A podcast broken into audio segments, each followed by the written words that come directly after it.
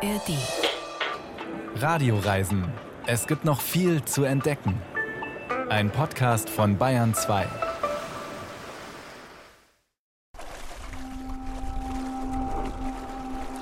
Wie warm wird das Wasser heute? Also mal schauen. Ich schaue jetzt hier auf dem Schild. Da steht, dass es heute 17 Grad hat und mit großen Wellen. Und ich finde, das ist toll, dass da so große Wellen sind, weil man kann da mit gut surfen und es macht auch Spaß zu schwimmen. Und ich sehe hier, dass am Strand super viele Algen liegen. Die sind so ganz fest, wie so Gummi und ziemlich lang. Und die schauen aus wie so Meerjungfrauenhaare. Oder es gibt auch ganz feine, die sehen aus wie die Haare von der Fee Morgan.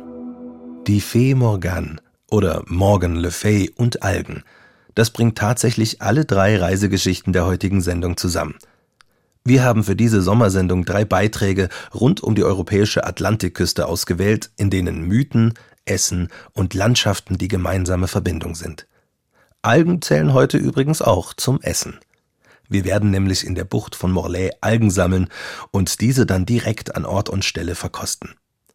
In der Burg Tintagel in Cornwall besuchen wir nicht nur die Höhle, in der der Zauberer Merlin gewohnt haben soll, sondern auch den Ort, an dem Tristan sich mit Isolde traf und König Artus gezeugt wurde. Danach geht es nach Asturien zu rauem Klima, stürmischer See und in Höhlen gereiftem Schimmelkäse. Eine mythisch-kulinarische Reise steht uns bevor. Bringen Sie Hunger und Fantasie mit. Am Mikrofon begrüßt Sie David Mayonga.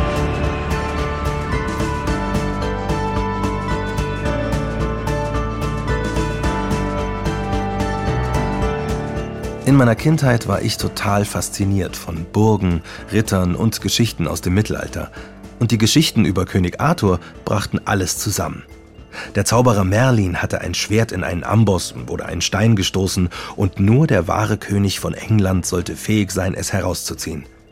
Arthur, damals ein Teenager, zieht vor versammelter Mannschaft das Schwert ohne Mühe aus dem Stein, nachdem sich alle Erwachsenen daran abgemüht hatten und gescheitert waren. Und so wurde der junge Arthur zum König. Diese Geschichte begleitet mich tatsächlich noch heute und ich bin immer noch fasziniert von Burgen und Ruinen. Deshalb ist unsere erste Reisegeschichte für mich wie eine Reise zurück in meine Kindheit. Denn wir reisen zu dem Ort, an dem, der Sage nach, Arthur gezeugt worden sein soll. Und Merlin, der große Zauberer, soll dort auch gelebt haben. Wir reisen zur Burg Tintagel an der Nordküste Cornwalls. Dort, wo sich der Nebel über die abschüssigen Küstenfelsen und grünen Wiesen schiebt, hat sich Andreas Pehl umgesehen und nimmt uns mit auf eine fantastische Entdeckungstour rund um Tintagel Castle. Was soll man schon tun, wenn man bis über beide Ohren verliebt ist, das Objekt der Begierde allerdings unerreichbar hinter hohen Mauern wohnt? In Bayern kann man da wenigstens gepflegt zum Fenstern gehen, um seine Triebe zu befriedigen. Was aber hätte der arme Tristan tun sollen, wenn es nicht den stillen Garten hinter den hohen Mauern gegeben hätte, in dem er heimlich seine Isolde treffen konnte. Den Garten auf der kleinen Halbinsel Tintagel, umspült von der tosenden Brandung des Atlantiks vor Cornwall.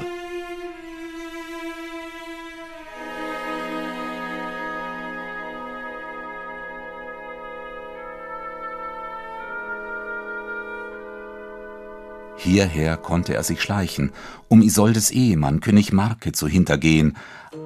Ein Stoff nicht nur für die große Opernbühne.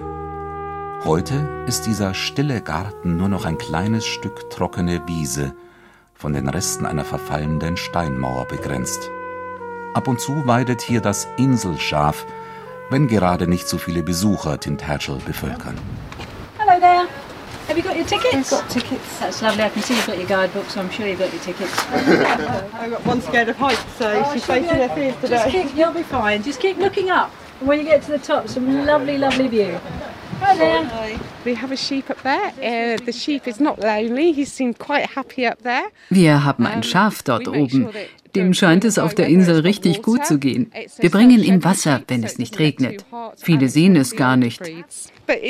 Es ist kein normales weißes Schaf. Es ist eher bräunlich und verschmilzt von daher mit der Umgebung. Manchmal sieht man es gar nicht. Manchmal sieht man es immer. Pass auf, wenn du dort bist. Fast so unentdeckt wie Tristan bewegt sich das Schaf zwischen den Ruinen der alten Burg, meint Nikki, die sich für die Organisation English Heritage mit der Geschichte des Ortes beschäftigt. Zur Zeit von Tristan und Isolde könnte der Garten aber noch ein kleines Pflanzenparadies gewesen sein, keine magere Schafweide. Dort haben sie Pflanzen kultiviert. Vielleicht so in der Art eines botanischen Gartens, in dem man Pflanzen anschauen kann. Das muss ein wunderbarer Garten gewesen sein. Für die Hofdamen, damit die ihn genießen konnten. Mit diesem Garten ist die Geschichte von Tristan und Isolde verbunden. Ob er gebaut wurde, damit die beiden sich treffen konnten, das ist unklar. Aber es ist eine Geschichte, die man sich gut vorstellen kann, wenn man hier in den Ruinen unterwegs ist.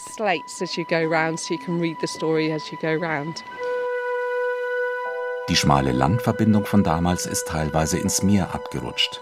Eine neue Hängebrücke verbindet den Felsen im Meer mit dem Land, bringt Besucher vom Parkplatz auf das Felsplateau, auf dem kaum mehr als ein paar Mauerreste an die Vergangenheit erinnern. Aufgeschichtete Steinplatten aus den Steinbrüchen der Umgebung. Der Wind pfeift zwischen den Ruinen über dem blanken Fels. Doch die Ruinen von Tintagel bergen noch mehr Geheimnisse als den heimlichen Garten. Nicht nur das Inselschaf versteckt sich und Tristans Treffen mit Isolde blieben unentdeckt. Einige Jahre zuvor hatte sich schon ein anderer Mann namens Uther heimlich auf die Insel geschlichen, um mit der Frau seines Rivalen zu schlafen. Er hatte keine Leiter dabei, traf sich mit ihr auch nicht im Garten. Er spazierte über den Felsgrat, der Tintagel mit dem Land verband, direkt hinein ins Schlafzimmer. Der Ort wurde Tintagel genannt. Das bedeutet so viel wie die Burg mit dem engen Eingang. Es heißt, dass drei Männer oder auch drei Frauen ausreichten, um die Festung zu verteidigen.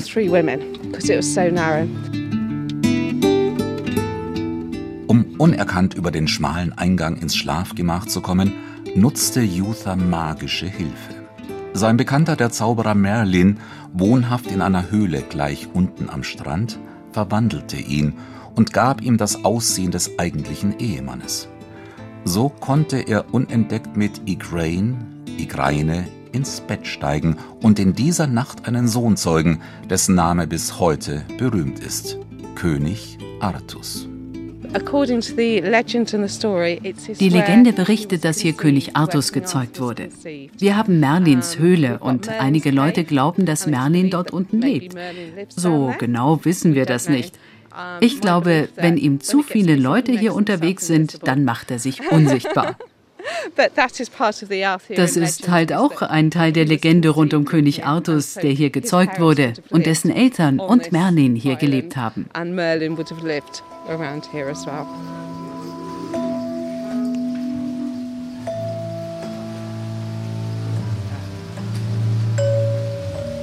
Unten am Strand, vor Merlins Höhle, ist das Gesicht des Zauberers im Felsen zu erkennen. Davon sind viele Besucher überzeugt und fotografieren verzweifelt Felsvorsprünge, Felsnasen, Felsabbrüche. Allerdings sollte man bei einem Besuch die Gezeiten im Blick haben, denn bei Flut ist der Eingang versperrt.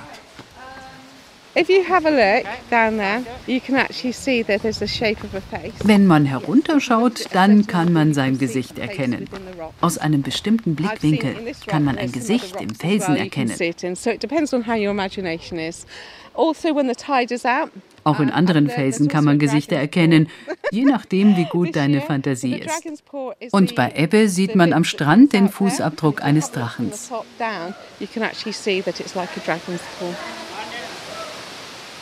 Mit meiner Fantasie scheint es leider nicht weit her zu sein, und doch hat der schmale Strand mitten zwischen dem Felsen von Tintagel und den Klippen auch für mich seine Faszination.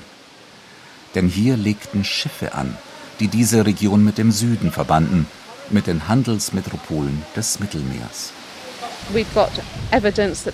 Wir haben Belege dafür gefunden, dass man im Mittelalter hier Handel trieb und wahrscheinlich sogar noch sehr viel früher. Diese Handelswege führten hinunter ins Mittelmeer.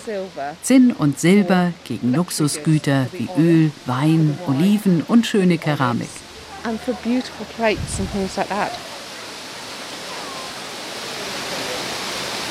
Zinn aus den Minen der Umgebung war bereits vor 3500 Jahren ein begehrter Rohstoff und wurde von Cornwall aus mit Kupfer aus Zypern zu wertvoller Bronze legiert. Vielleicht war so ein kleiner Hafen auch damals schon ein begehrter Landeplatz inmitten der steilen Klippen. Die Funde, die man hier gemacht hat, der Reichtum, den es hier gab, das alles belegt, dass das hier ein sehr bedeutender Ort gewesen sein muss. Und mittendrin spukt der Geist von König Artus. Doch ist er niemals zu fassen. Auf dem höchsten Punkt steht eine überlebensgroße Bronzestatue des Königs, die Kapuze über das bärtige Gesicht gestülpt, schwer auf sein Schwert Excalibur gestützt. Die Figur ist nicht massiv, sie ist durchbrochen, scheint sich vor dem Horizont ins Nichts aufzulösen. Bei schlechtem Wetter wehen einzelne Nebelschwaden durch Artus Körper hindurch. Ist er Realität oder Fiktion? Gab es wirklich eine historische Figur, auf die die Erzählungen rund um Artus, die Ritter der Tafelrunde und die Rittereben des Mittelalters zurückgehen? Oder entstand der Mythos aus einer Verbindung keltischer, römischer und normannischer Sagen? Die Forscher streiten sich um Inschriften und Manuskripte. Und die Kioskbetreiber in Tintagel freut's, denn Artus und seine Ritter verkaufen sich bestens in allen erdenklichen Souvenirformaten. Ganz abgesehen von diesen Legenden, es ist ein wunderbarer Ort hier. Die Landschaft, der Blick, in den Ruinen zu spazieren. Es ist toll, unglaublich, dass sie hier gelebt haben, hier bauen konnten, auf dieser Insel im Mittelalter. Der Mythos hielt sich weiter über die Jahrhunderte hinweg und treibt bis heute seine Blüten. 1927 gründete der Puddingpulverfabrikant Frederick Glasscock den Orden The Fellowship of the Knights of the Round Table of King Arthur, der Gefährten der Ritter der Tafelrunde, der seinen Sitz in der sogenannten King Arthur's Great Halls hat, einem schiefergedeckten dunklen Steinhaus mit hohen Fenstern, das perfekt in einen Rosamunde Pilcher Film passen würde. Die Bewahrung ritterlicher Tugenden und Wohltätigkeitsaktionen sind seine Ziele. Die Mitglieder treffen sich jährlich zur großen Tafelrunde in Sichtweite der Ruinen. Die echten Ritter der Tafelrunde, die in ihren Rüstungen hoch zu Ross nach Tintagel reiten, auch die kann man hier an manchen Tagen noch treffen, erzählt Sarah, die ein am Eingang zum nahegelegenen Wasserfall in der St. Nectans Glen ein kleines Café hat.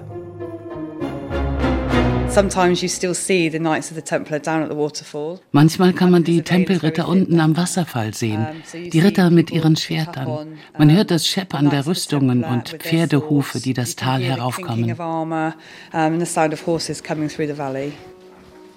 Unweit der Mündung in den Atlantik stürzt hier im engen Tal der kleine Fluss Travelet über mehrere Stufen in die Tiefe und hat sich ein kreisrundes Tor in den dunklen Fels gegraben. Dichter, feuchter Wald, tiefgrüne Farne und Moose machen die Szene fast unwirklich. Bunte Gebetsfahnen und Votivgaben aller Art und aus allen religiösen Richtungen sind von abertausenden Besuchern am Ufer aufgestellt worden. Wenn der Nebel vom Meer in die Klamm heraufzieht, dann ist hier alles möglich, meint Sarah. Das passiert vor allem in ruhigeren Zeiten oder rund um Halloween. Dann haben die Leute hier die stärksten Visionen und echte Erscheinungen am Wasserfall.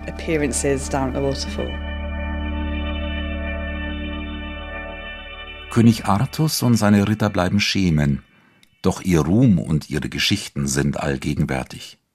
Und das nutzte bereits im Mittelalter ein kleiner Adliger, um an seinem Renommee zu feilen.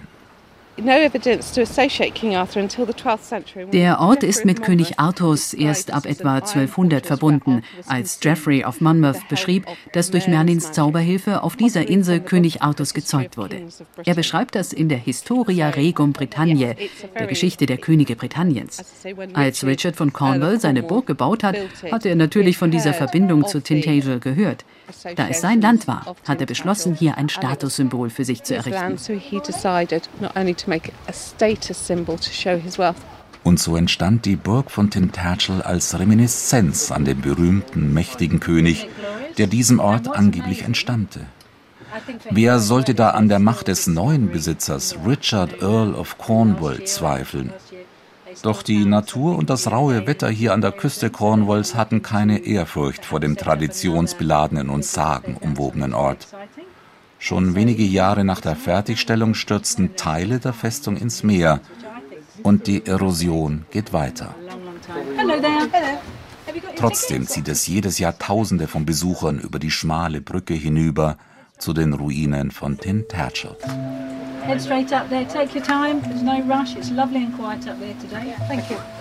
Das ist immer noch aktuell. Und egal, ob du an König Artus glaubst oder nicht, es ist und bleibt eine wunderbare Geschichte. Die Ruinen haben für viele Besucher eine magische Anziehungskraft.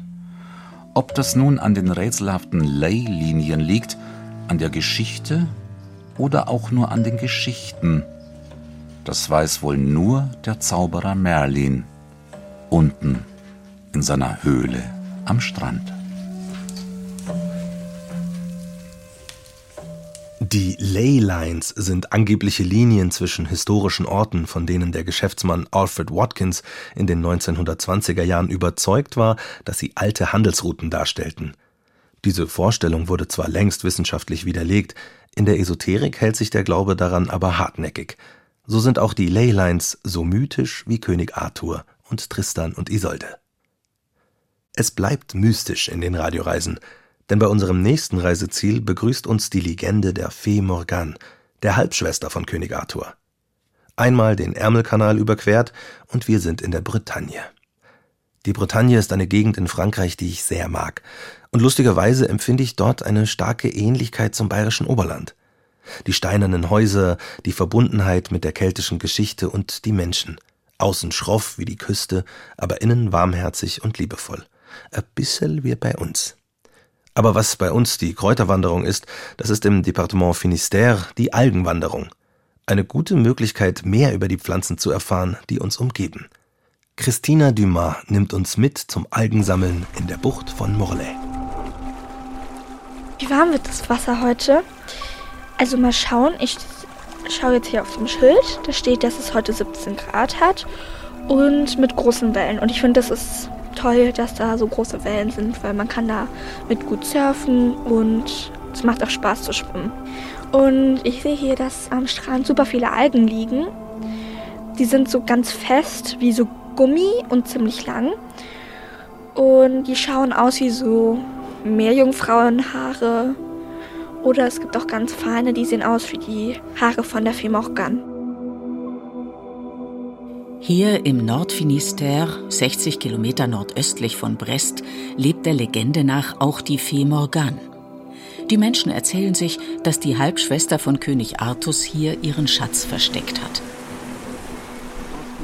Auf einem großen Gesteinsbrocken, der aus dem Meer ragt, so erzählt mir der Bretone Philippe Heurtaud, könnte sich Morgan aufhalten.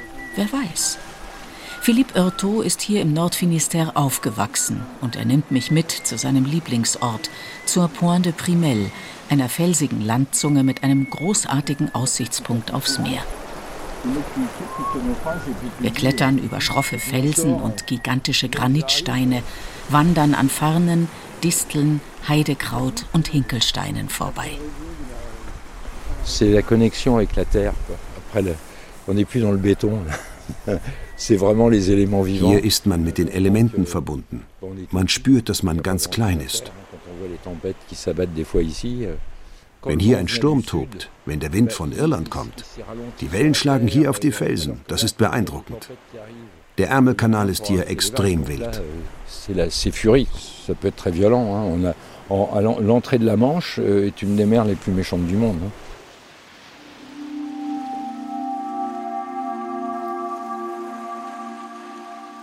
In der Bucht von Morlex mit seiner schroffen Landschaft und dem kalten Meereswasser ist nicht nur Fee Morgan zu Hause.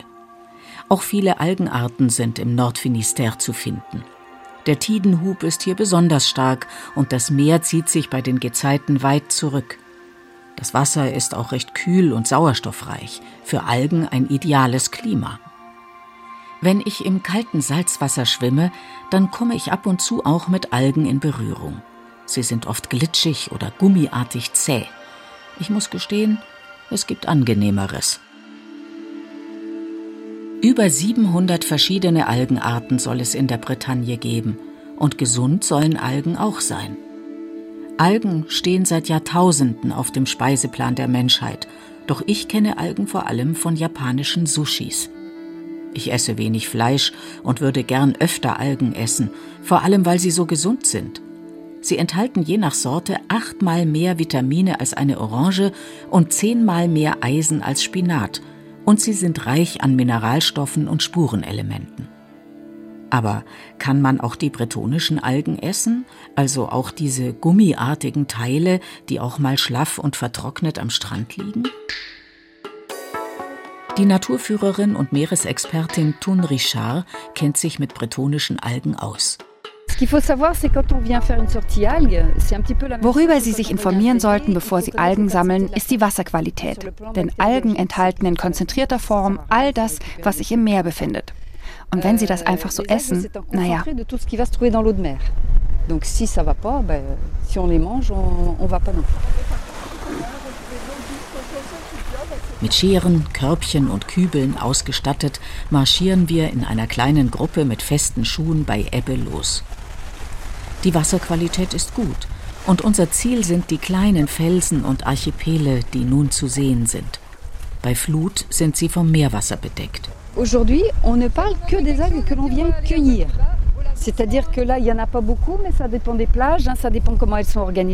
Wir sammeln heute nur frische, lebendige Algen. Die angeschwemmten, die hier am Strand rumliegen, die sind tot. Von denen wissen wir nicht, wie lange sie schon im Meer treiben.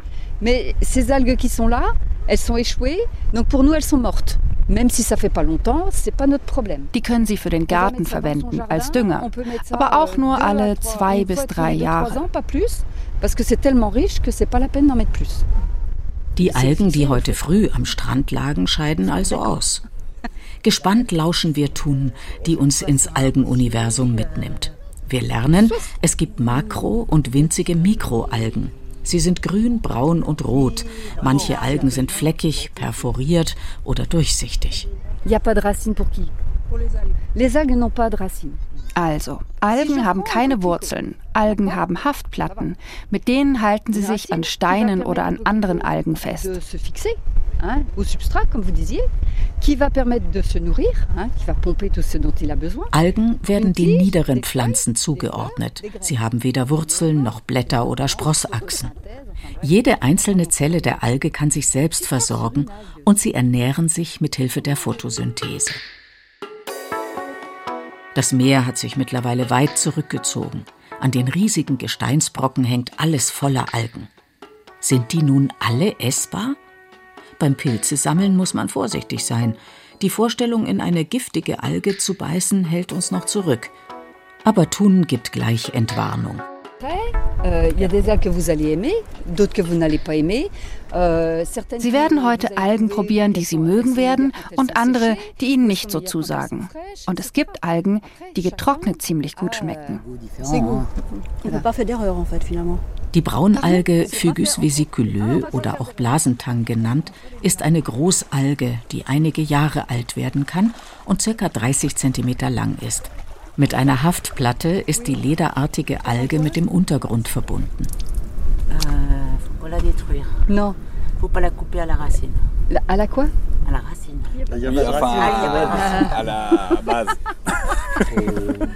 Blasentang enthält Gasblasen, die der Alge den Auftrieb verleihen. Die Oberfläche der Alge fühlt sich fest und dennoch elastisch an. Vorsichtig schneiden wir mit unseren Scheren circa 5 cm ab und probieren.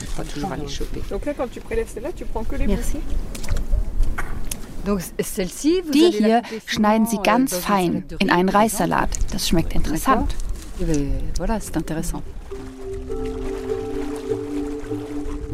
Die lederartige Alge schmeckt nicht schlecht. Ein bisschen wie Kaugummi, aber sie ist reich an Mineralstoffen, an Jod und Spurenelementen und könnte später dem zukünftigen Reissalat eine Meeresnote und etwas Biss geben.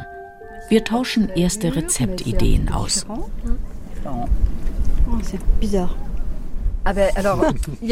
Wenn Sie die nicht mögen, wir sind mitten in der Natur. Einfach ausspucken. Die meisten spucken diese Alge wieder aus. Sie schmeckt zu eigenartig. En, en place, aussi bien, comme on disait tout à l'heure, pour des produits de beauté, pour des, des produits pharmaceutiques. Euh, Diese Alge benutzt die Kosmetikindustrie und die Pharmaindustrie. C'est fait à base d'algues, euh, etc. Mir schmeckt der Riementang besonders gut und immer wieder knabbere ich an dieser Braunalge. Die schmalen langen Blätter sehen wie Spaghetti aus und schmecken nach Meer und Salzwasser. Von der Grünalge Meereshaar sind fast alle begeistert. Mm, einen frischen Geschmack. Sie ist nicht zäh, sehr gut. Nach dieser Alge bin ich fast schon süchtig. Immer wieder probiere ich sie. Doch bei Algen darf man auch nicht übertreiben. Obwohl sie so gesund sind, sollte man nur wenige Gramm täglich verzehren, sonst wird es zu viel mit dem Jod. Dans les algues, je vous disais, euh, on va trouver Algen enthalten viel Eisen, viele Proteine und Mineralien in unterschiedlichen Verhältnissen.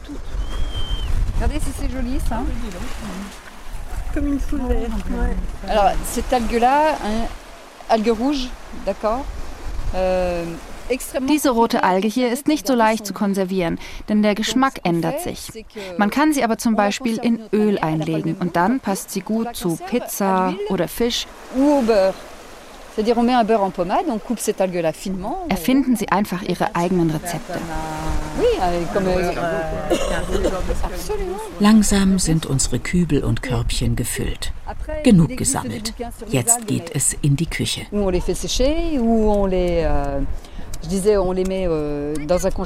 die Algen können Sie jetzt trocknen oder einfrieren. Sie können sie abtrocknen, kleinschneiden und mit Zitronensaft beträufeln. Die unterschiedlichen Algen schneiden wir nun klein wie Schnittlauch und rühren sie mal mit Zitronensaft, dann wieder mit Kürbiskernöl, Walnussöl oder Olivenöl an. Auch in Verbindung mit Frischkäse schmecken sie vorzüglich. Mm, bon. que Mit diesen unterschiedlichen Pasten bestreichen wir dann getoastetes Brot und sind begeistert. Ici, ici, euh, Algen waren hier bei uns für lange Zeit in Vergessenheit geraten, aber auf anderen Kontinenten nicht. In Asien zum Beispiel isst man Algen seit Zehntausenden Jahren. Wenn wir aber jetzt Algen essen, bitte aufpassen. Uns fehlen dazu die Enzyme. Wir dürfen die jetzt nicht in rauen Mengen essen.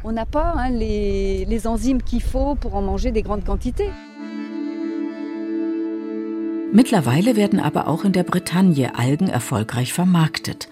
Spitzenrestaurants kochen mit Algen, sie werden in der Thalassotherapie verwendet und finden sich in Brotaufstrichen, Pasten oder im Käse. Riementang, Lappentang, Meereshaar, Grünalgen, die Dulse, sie alle sind Überlebenskünstler und gleichzeitig wunderschön anzusehen. Das nächste Mal, wenn ich beim Schwimmen im Meer mit ihnen in Kontakt komme, sind es nicht einfach nur glibberige Wasserpflanzen, sondern gesunde Köstlichkeiten.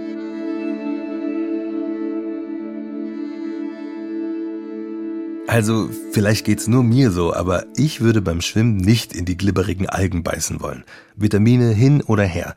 Das würde ich dann doch lieber zumindest voll bekleidet am Strand machen oder eben beim Sushi essen.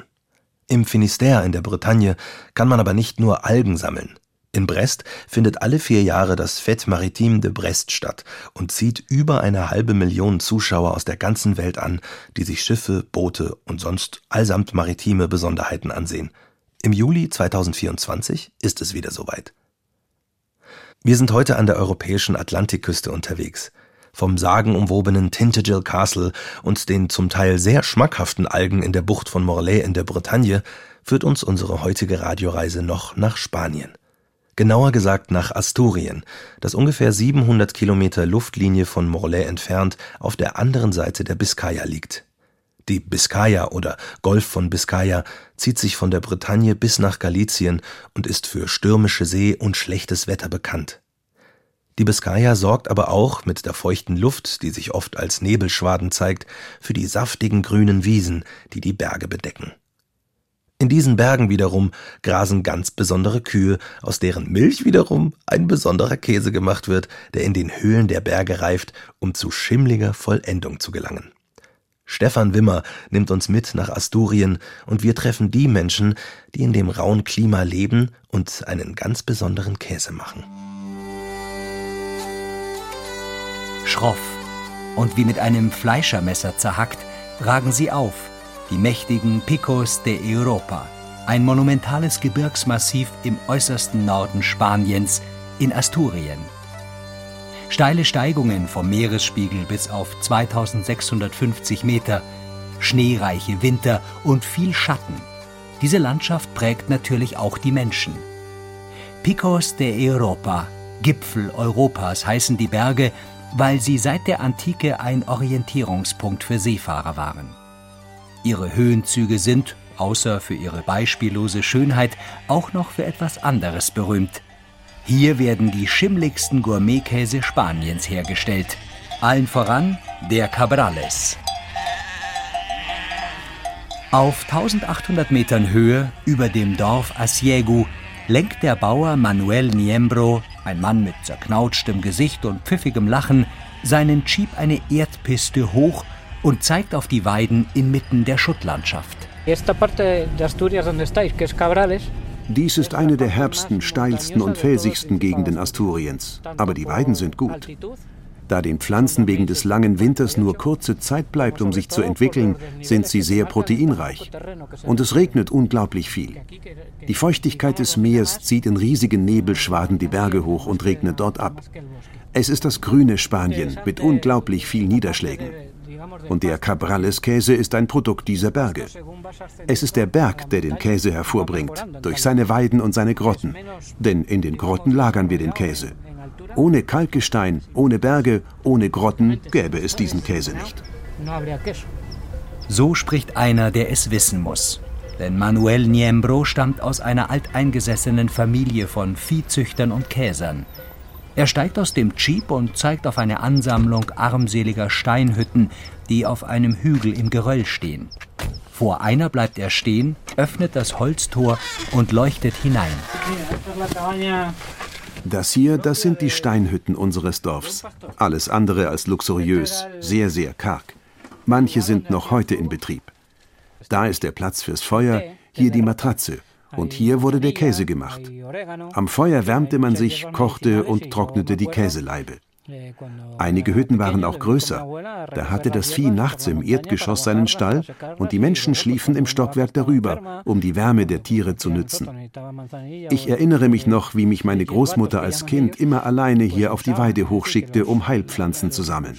Felsentee, Kamille und Oregano. Früher ging man ja nicht zur Apotheke. Da wurden Krankheiten mit Pflanzen bekämpft. Aus diesen Zeiten stammt auch der Cabrales-Käse, der hier schon seit Jahrhunderten hergestellt wird. Für die Dörfler eigentlich eine Methode, um ihren Überschuss an Milch haltbar zu machen und für schlechte Zeiten zu konservieren.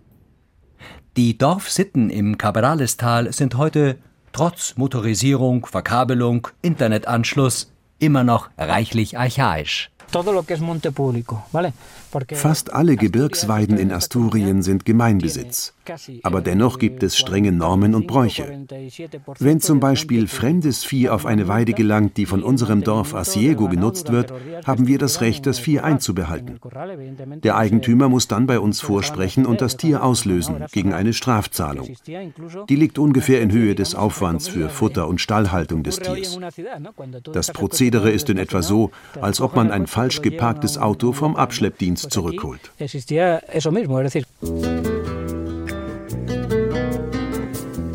Manuel Niembro ist sein Vieh noch nie verloren gegangen, ebenso wenig seiner Nachbarin Raquel Viejo, die weiter in Asiegu einen Bauernhof führt und sich der Cabrales-Herstellung widmet.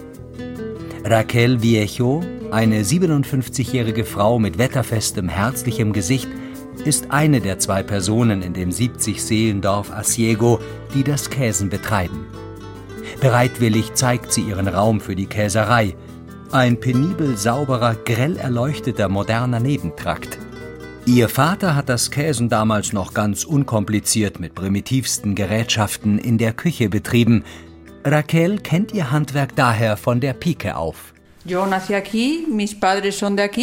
Ich bin von hier. Meine Familie stammt von hier. Und als mein Vater in den Ruhestand ging, übernahm ich den Hof. Wir haben hier etwa 100 Kühe der Casina-Rasse. Casina, das sind unsere authentisch asturischen Bergkühe. Diese Kühe haben kleine Füße und wiegen wenig. Sie sind also sehr geeignet für die schroffen Hänge, denn andere Rassen würden hier einfach abstürzen und hinunterfallen. Im Raum fürs Käsen zeigt Raquel Viejo, wie sie bei der Cabrales-Herstellung vorgeht. Sie gießt 250 Liter Milch in eine Wanne, erwärmt sie, gibt tierisches Lab dazu. Wenn das Eiweiß ausgeflockt ist, schöpft sie den Käsebruch in die Käseformen auf dem Tisch. Nach 15 Tagen kommt er in den Trockenraum, wo ich ihn weiter wenden muss, damit der Blauschimmel, das Penicillium, in ihn eintreten kann. Das Penicillium muss ich nicht zusetzen. Bei anderen Käsearten, zum Beispiel beim Roquefort, müssen sie es zum Teil einspritzen. Aber hier fliegt es in der Luft herum und arbeitet sich durch die Löcher in den Käse hinein. Man müsste die Käseleibe noch nicht einmal in die Höhlen bringen, erzählt Raquel Viejo. Er würde auch so komplett vom Edelschimmel durchsetzt werden. Doch die Höhlen sind wegen ihrer Luftfeuchtigkeit wichtig für die Reife. Über steinige Weiden und Kalkschutt stapfen wir zur nächstgelegenen Käsehöhle. Raquel und Manuel sind ausgerüstet wie zwei Alpinsportler mit Anoraks, Outdoorhosen und Stirnlampen, denn in den Käsehöhlen ist es kalt und nass. Besucher dürfen hier eigentlich nicht rein, aus hygienischen Gründen. Aber wir machen mal eine Ausnahme. Vorsicht mit dem Kopf. Diese Tore sind für Spanier gebaut. Wir sind nicht so groß wie die Deutschen. Raquel öffnet das Vorhängeschloss der alten Stahltür. Dann tut sich das stockdunkle Innere der Höhle auf, die fast einem Bergwerk gleicht. Im grellen Schein der Stirnlampen stehen auf langen Holzgestellen Hunderte von Käseleiben. Es riecht nach Milch und von der Decke tropft unablässig Regenwasser. Da es hier so feucht ist, schützen wir die Käse mit Plastikplanen. Du siehst ja, an der Decke hängen überall Stalaktiten. Und Manuel Niembro erklärt,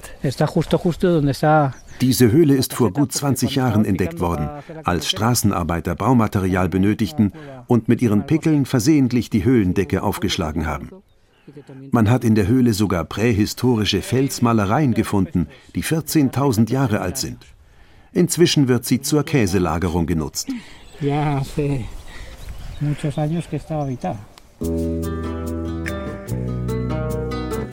Nun gehen Raquel und Manuel durch die Gänge, inspizieren die Leibe, schaben mit ihren Messern an der Oberfläche herum und schichten sie wo nötig in andere Teile der Höhle um, damit sie eine ausgewogene Luftfeuchtigkeit bekommen. Manche der 30 cm großen Leibe sind noch frisch und bleich, andere grünlich und komplett mit einem Flaum von Schimmel überzogen.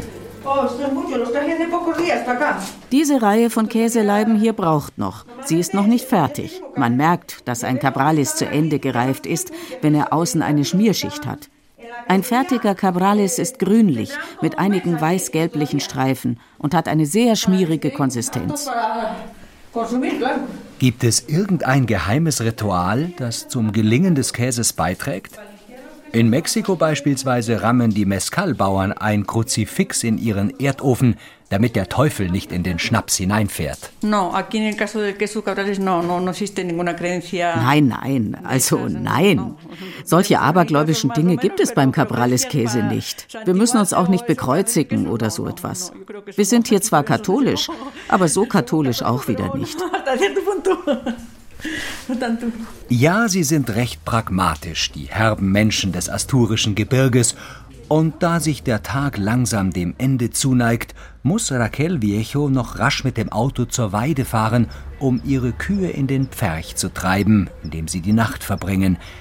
Dabei zeigt sich, mit welcher Liebe sie die Kühe behandelt. Sí, sí, todas tienen nombre. Natürlich haben meine Kühe Namen. Sie besitzen ja auch ein Zuchtzertifikat mit dem Namen ihrer Mutter und ihres Vaters. Eine heißt zum Beispiel Juana, die andere Joaca, andere heißen Stefania oder Leticia, je nachdem, welche Filme ich zum Zeitpunkt ihrer Geburt im Fernsehen angesehen habe. A Merkel todavía no le puse ninguna. No me la recuerdo. Und auch Manuel Niembro muss am Ende des Tages seine struppigen Schafe und Widder von der Weide in den Stall treiben. Wenn die Nacht kommt, wirken die Bergriesen des Cabrales-Tals fast unheimlich und man muss daran denken, welche Rolle die Höhlen historisch für Asturien gespielt haben. Denn hier begann eine wichtige Zäsur in der Geschichte Spaniens – in den Grotten und Schluchten nahm die mittelalterliche Reconquista ihren Ausgang. Nach der blitzartigen Eroberung Spaniens durch die Berber und Araber im 8. Jahrhundert, die fast die gesamte Halbinsel eroberten, flüchtete sich eine Handvoll rebellischer spanischer Adeliger in die Höhlen der Picos de Europa. Unter der Leitung des gotischen Stammesfürsten Pelayo sammelten sich immer mehr Unzufriedene und Vertriebene in den herben Gebirgsschluchten, und lieferten sich aus dem Schutz der Höhlen heraus erfolgreiche Guerillagefechte mit den Arabern. Nachdem die christlichen Truppen in den Bergen ein Königreich konsolidiert hatten, rückten sie von Asturien aus Stück für Stück nach Süden vor, um Spanien zurückzuerobern. In der Dorfwirtschaft von Manuel Niembro sammeln sich nun die Dörfler, um sich die Kehle nach dem harten Arbeitstag zu befeuchten und Raquels Käse zu verkosten. Einer der Anwesenden, der asturische Berufsmusiker Hector Braga, der in der Gegend Verwandte hat, sagt über das Thema Pelayo, Pelayo kennt natürlich jedes Kind. Es bedeutet die Unabhängigkeit Asturiens. Seine Dickköpfigkeit ist immer noch sehr geschätzt, vor allem von der asturischen Regionalbewegung. Spanien entstand aus Pelayo. Überall stehen Statuen von ihm. In der Kirche wurde er jahrhundertelang als heiliger Heerführer verehrt. Ja, fast als Erzengel Gabriel. Asturien ist nun mal anders als das restliche Spanien. Wir haben hier riesige Kalkmassive und Höhlen. Unser Nationalgericht ist weißer Brunneneintopf. Wir haben über 40 verschiedene Käsesorten auf engstem Raum. Wir essen Maisbrot und Kartoffeln, eine Küche mit sehr viel Kalorien. Es gibt Wildschwein, Hirsch und Reh. Wir haben eine Musikkultur mit Drehleiern und Sackpfeifen. Und wir haben eine Kultur des Apfelweins mit 60 Millionen Litern Most asturische Äpfel pro Jahr. Aproximadamente 60 millones de litros eh, anualmente. Und wie heißt es so schön in einem asturischen Sprichwort? Asturien ist Spanien, alle anderen Provinzen bloß erobertes Land. So verspeisen die Gäste in Manuels Dorfwirtschaft also den pikanten Cabrales. Er schmeckt sehr delikat, komplex und rass, viel schimmeliger als Roquefort. Und der Hausherr holt flaschenweise Apfelwein aus der Vorratskammer, das asturische Nationalgetränk. Bis Mitternacht sitzen die Gäste noch bei Tisch und trinken, während in den Bergen langsam die Leibe reifen, so unprätentiös, ruhig und ausgeglichen wie die Menschen Asturiens. Da könnte ich es schon auch aushalten. Kühe, grüne Küste und Berge, in deren Höhlen der Schimmelkäse reifen kann. Asturien, wir sehen uns. So kommen wir wieder zu Hause an. Einmal von Cornwall in England über die Bretagne nach Asturien, um zu merken, dass Mythen und Geschichte Orte zu dem machen, was sie sind, so wie das Essen und die Landschaft. Kein Käse ohne Geschichte, kein Meer ohne Mythos.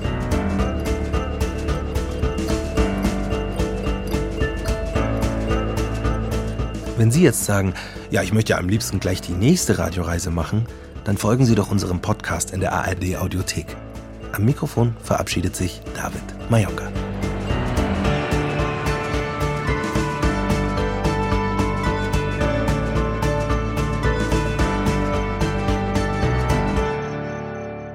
Ein nachhaltiges Hallo von Besser Leben, dem Umweltschutz-Podcast von Bayern 1. Ich bin Melita Wahlam. Und ich bin Alexander Dalmus und zusammen sprechen wir über viele Fragen, die vielleicht auch für euch wichtig sind. Ist Wildfang besser als Zuchtfisch? Warum ist es eigentlich nicht sinnvoll, Palmöl zu boykottieren? Und warum fällt ausgerechnet schwarzes Plastik aus dem Recycling? Wir wollen zeigen, dass es eigentlich gar nicht so kompliziert ist, nachhaltig und damit ja auch ein bisschen besser zu leben. Der kleine Wissensvorsprung, der gibt euch hoffentlich den Kick im Alltag. Ja, und sogar kleine Veränderungen können wirklich erstaunlich effektiv sein. Das ist sozusagen die DNA von Besser Leben. Kostenlos zum Download in der ARD Audiothek. Wenn's euch gefällt, lasst uns gerne ein Abo da und empfehlt uns weiter. Wir hören uns.